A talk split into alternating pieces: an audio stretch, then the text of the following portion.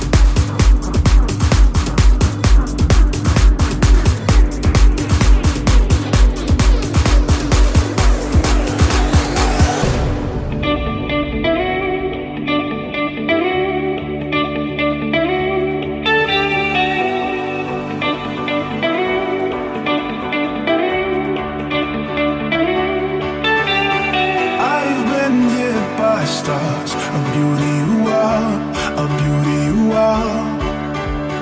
Day turns into night. You light up my dark, you light up my dark. You're the one that I see waking up next to me, and I hope it's the same for you. But you play with my mind when you send me these signs, and I see other guys get them too. I wanna know know,